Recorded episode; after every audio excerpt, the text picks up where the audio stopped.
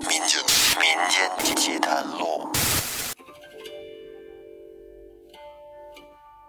听众朋友，大家好，欢迎收听新的一期《民间奇谈录》，我是老岳。今天我要给您说一个《聊斋志异》里的故事，这个故事叫“古儿”。可能看咱们节目标题，你也看见了，写的是“贾儿”啊，这个字儿呢是个多音字，用在姓氏里面，它念“贾”，但是还有一个读音呢，念“古”，“古”就是商人的意思。这个“古儿”说的也就是商人的儿子。这个故事呢，有点少儿不宜的内容，但是他讲的呢，却是一个非常勇敢的小孩子和一个狐狸精斗智斗勇的事儿。接下来，老岳就给您来讲一讲。说是以前在湖北那边，有一个商人，这个商人他得做生意呀，天天老往外跑，倒买倒卖的，总是出差。这样一来呢，这一年到头没有多长时间是在家里的。他这一走，家里面就剩下妻子和孩子两个人了。有一天晚上，这个商人的妻子啊，做了一个梦，梦见自己身上趴着一个人。跟那儿来回雇悠，啊，干那些不可描述之事。因为是做梦嘛，他不是现实。商人的妻子呢，也没有什么羞耻感，在梦里也是积极的配合。但是在这个过程还没结束的时候，这妻子啊，她醒了。醒了之后，他就迷迷糊糊的发现，好像不是在做梦，自己身上还真趴着个人。当时他这心里一惊，但是毕竟这事儿还没完，而且呢，他也怕如果自己有什么特别的反应，再出什么意外，所以说他也没言语，他就用手摸他身上这个人，只觉得这个人和正常人好像不太一样，身材特别的短小，特别小，而且啊，他这个屁股上还有一条毛茸茸的，好像是大尾巴。这个商人的妻子一摸，有点明白了，自己身上这个好像不是人，应该是个狐狸啊，狐狸精。要说不害怕，那肯定是假的。但是呢，这个妻子她很冷静。又过了一会儿，咱们说这个狐狸啊，应该是结束了啊，从这个妻子身上下来，穿上了衣服。这个商人的妻子呢？就看那个狐狸，只见他下了床以后，连门都没开，直接在屋里冒起一股青烟就不见了。这让商人的妻子心里十分的忐忑和不安，后半夜肯定是没睡觉。到了第二天，这商人的妻子就琢磨：这个事儿可够吓人的，今天晚上他不会还来吧？他要再来。我该怎么办呢？老公也没在家，妻子也没什么主意。到了晚上，他想了个办法，人多就不害怕。于是他就把给自己做饭的那个仆妇给叫了过来，让他今天晚上别走了，跟着自己一起睡，和自己作伴。这个仆妇就问说：“太太，这怎么了？为什么让老婆跟您作伴啊？”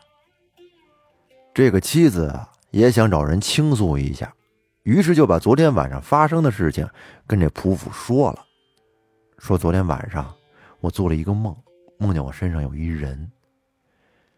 这个仆妇一听，哟，不会是老爷回来了吧？这妻子说：“要是他回来就好了呢，不是他。哟，那是谁呀？我摸着呀，不像个人。”身材短小，还有一条大尾巴，我猜着有可能是个狐狸精。老仆妇一听也挺害怕的，说：“这老爷不在家，你说就您孤儿寡母的，遇上这事儿，这可怎么办呢？”是啊，所以我这不把你叫过来跟我做做伴儿吗？今天晚上咱们一起睡，人多没准那狐狸他就不敢过来了。于是这天晚上呢，这个妻子就让仆妇还有自己的儿子，哎，这三个人一起睡在了一张床上。结果夜深以后，那个仆妇跟孩子都睡着了，那狐狸又来了，一看床上有仨人都在熟睡，狐狸照旧是像头天晚上一样，就上了这商人妻子的身上。然后这妻子又做梦了，在梦里边梦到了自己身上有一人，并且呢还情不自禁地说起了梦话来，说的什么呢？这个就不好跟大家说了。反正无非就是不要这样啊，赶紧起来呀之类的。妻子这一说梦话，结果把仆妇给吵醒了。这个老太太醒了，一看，在这妻子身上趴着一个人，还有条大尾巴，吓得她连忙大声的叫了起来。这一叫，狐狸赶紧就下了床，一股烟儿不见了。从这儿以后，这个妻子好像就有点变了。每天神情恍惚，就跟丢了魂儿一样。到了晚上，他也不敢熄灯睡觉，哎，都是点着灯，并且告诉儿子还有那仆妇不要睡得太死。这天夜深以后，孩子和仆妇都靠着墙跟那打盹儿，啊，不敢躺着睡了，躺着睡容易睡得太沉，啊，坐着睡好醒。他们这不知不觉睡着了，到了半夜一觉醒了。却发现床上这商人妻子不见了。仆妇还以为他去上厕所了呢，但是等了半天也没回来。这时他们开始有点怀疑起来，别出什么事儿了吧？但是这个仆妇啊，他有点害怕，他不敢出去找，就让孩子出去看看，说看看你妈干嘛去了，这么长时间也没回来。要说这孩子胆儿也真是大。便独自一个人端着灯，来到院里，到处的找了一遍，发现各处都没有。这去哪儿了呢？然后孩子又来到了另一间屋，只见母亲在里面呢，并且是赤裸着身体躺在里面。这孩子赶紧上前把母亲扶了起来。哎，母子之间呢也没那么多忌讳，毕竟孩子还小啊，八九岁的样子。上前给母亲扶了起来，扶到那屋了。但是这商人妻子，她也不知道害羞退缩，没有羞耻心了。从这儿以后，这个商人妻子变疯了，整天是又哭又唱，连喊带骂，脾气非常暴躁。一到了晚上，他就想自己一个人睡，就讨厌跟别人住在一块儿。让儿子去别的床上睡，那个仆妇呢也被他赶走了。家里现在一到晚上，就剩下这孩子和母亲两个人，一人一间屋。孩子是每天晚上都能听见母亲跟那屋是有说有笑，欢声笑语，也不知道干什么。于是呢，他就端起灯去母亲那屋查看，但是母亲呢却非常生气的痛骂他：“你来这屋干什么呀？赶紧给我滚出去！”可是这孩子呀，不但胆儿大，他心也大，也不介意，也不生气。从这儿开始之后的几天，这个孩子呀，好像也变得跟以前不太一样了，不像以前那么乖巧，天天的玩了。他呢，则是天天的就模仿这个泥瓦匠，用砖头石块啊去堵他们家这窗户，就往上码，非要把这窗户给他堵严实。其他人就劝他说：“你堵窗户干什么呀？堵完之后这屋里也不透光，多黑呀！”但是这孩子也不听。要是有人从窗户上拿下一块石头，这孩子可就不干了，跟地上撒泼打滚，哎，连哭带闹，人们也都惹不起他。有上几天的功夫，家里的两个窗户都被他堵死了，没有一点光亮。然后他又开始和泥堵他们家这墙壁上的洞。成天弄得他挺忙活，也不嫌累。墙上的洞也堵完之后，家里装修的活这也没什么了。接着呢，只见他又把他们家菜刀拿出来，跟那儿歘歘的磨个不停。看见的人们都说：“这孩子这是怎么了？这么点岁数，天天玩菜刀干什么呀？真是太调皮了。”所以说，邻居们都没人愿意理他。但是这个孩子为什么会突然做出这么多反常的事情呢？他是有他自己的心思的。有一天半夜，孩子就把他磨好的那个菜刀揣进了怀里，然后用个瓢扣着灯，等到他母亲又开始说梦话的时候，他急忙把瓢拿开，用灯照着明，把身子堵住门口，大声的叫喊起来。但是过了很久也不见动静。这时，这孩子便要离开门口，嘴里啊嘟嘟囔囔的说要好好的搜一搜，还做出了要搜的样子。可就在这时，忽然只见有个像野猫一般的东西，嗖的一下就窜向了门口。这孩子急忙从怀里把那把菜刀就掏了出来，挥刀这么一砍，结果没把那动物砍死，却砍掉了它的尾巴，大约有二寸来长，还滴着鲜血。起初，孩子一端灯起来，他母亲便骂个不停，但是这孩子呀，就跟没听见一样。既然这狐狸没有砍死孩子，非常的懊恨，只得去睡下了。他自己就琢磨：虽然说没宰了那个东西，但是估计他近期不会再来了，毕竟受伤了嘛。等到第二天天亮以后，孩子就看着地上有一串血迹，很明显是狐狸昨天晚上留下来的。他就看这个血迹是滴滴答答的越墙而去。于是他便顺着这个血迹一路追踪，只见血迹一直通向了何家园子。当天晚上，狐狸果然没有再来，孩子心里很高兴，只是母亲依然是痴痴的跟床上躺着，就跟死了一样。后来没过多久，他父亲终于回来了，也就是这个商人，一看家里跟走的时候不太一样啊。屋里黑咕隆咚的，这窗户也被堵上了，墙上的洞也没了。妻子呢，躺在床上也不动弹。于是他就坐到床前询问妻子的病情，结果这不问还好，一问媳妇儿对他是谩骂不止，就跟对待仇人一样，给商人骂愣了。这好几个月没见，这什么情况啊？于是商人就问他的儿子。结果儿子把经过一说，商人是大吃一惊，连忙请医生来给媳妇儿用药治疗。但是媳妇儿此时这脾气可是非常暴啊，给药不吃，哎，把药给泼了，还是破口大骂。商人呢便把药掺在了汤水里让他喝下，这才算给哄骗着喝下去了。喝了药之后，又过了几天。这个妻子算是渐渐的安定下来了，父子二人见有此成效，都非常的高兴。后来又一天的晚上，这仨人睡下，商人回来之后呢，就他跟媳妇还有孩子啊三个人睡在一张炕上。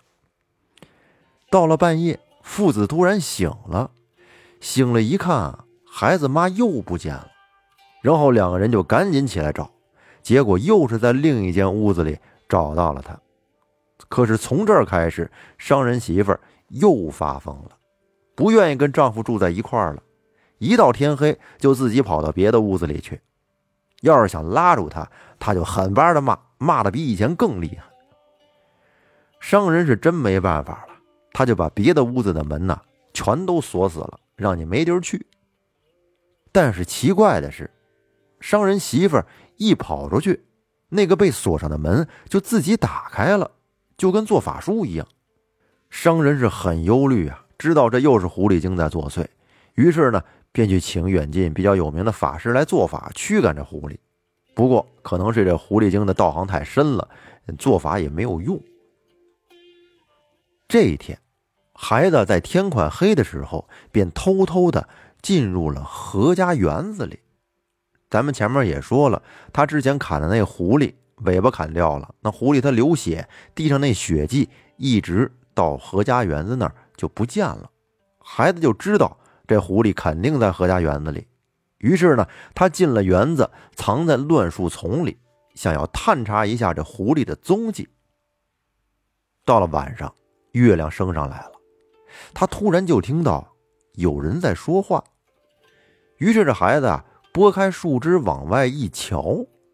只见有两个人正坐在地上喝酒呢，还有一个长胡子的奴仆捧着酒壶在一边伺候着。他们都穿着深棕色的衣服，说话的声音很细也很低，隐隐约约的也听不太清楚。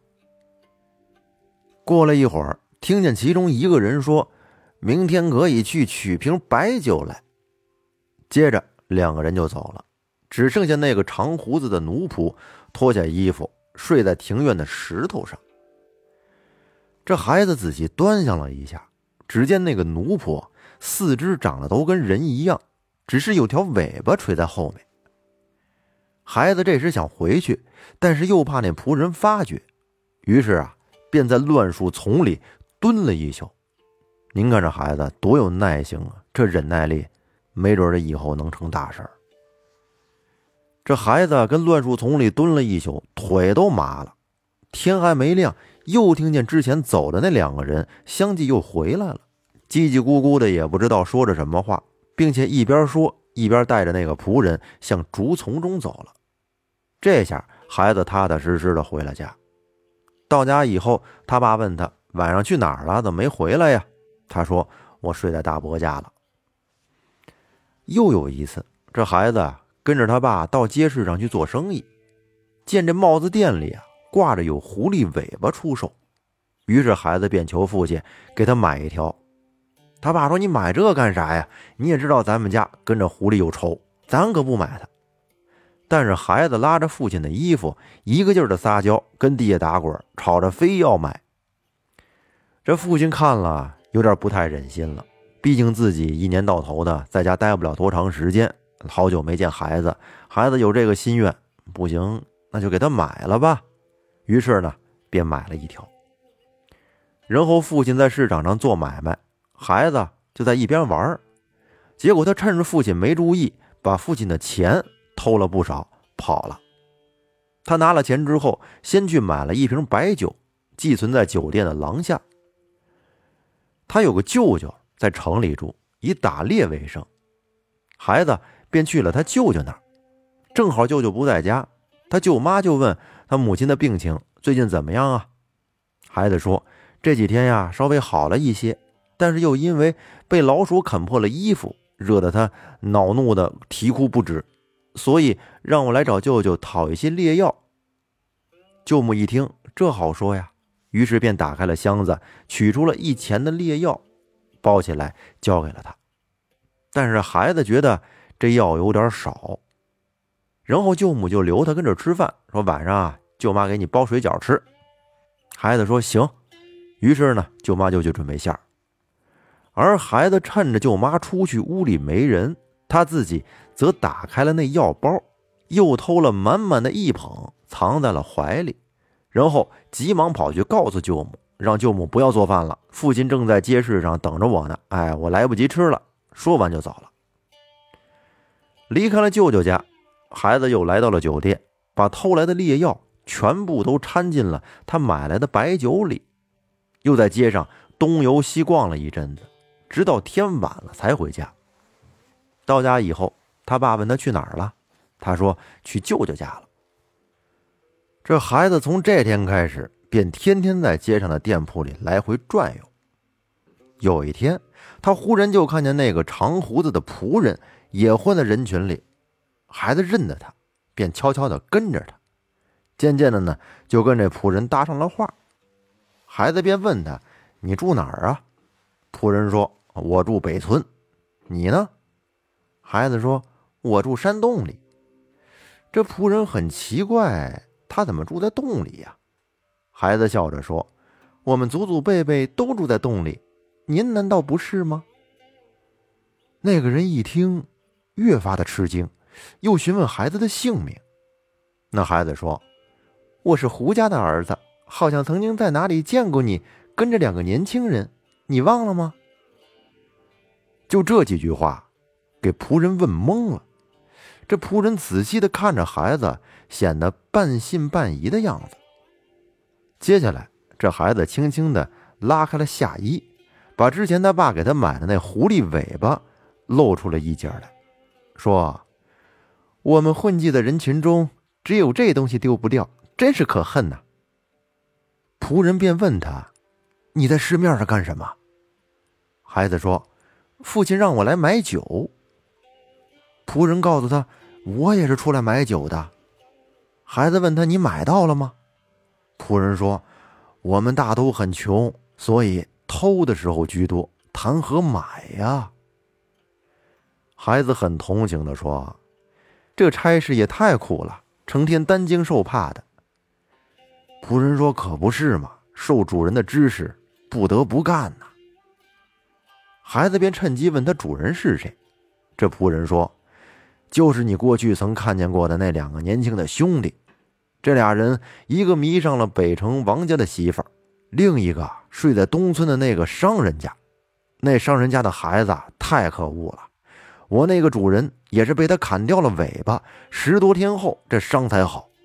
现在主人又去他们家了。”说完，便要跟孩子告辞，说：“你不要耽误了我的事儿，我得走了。”孩子说。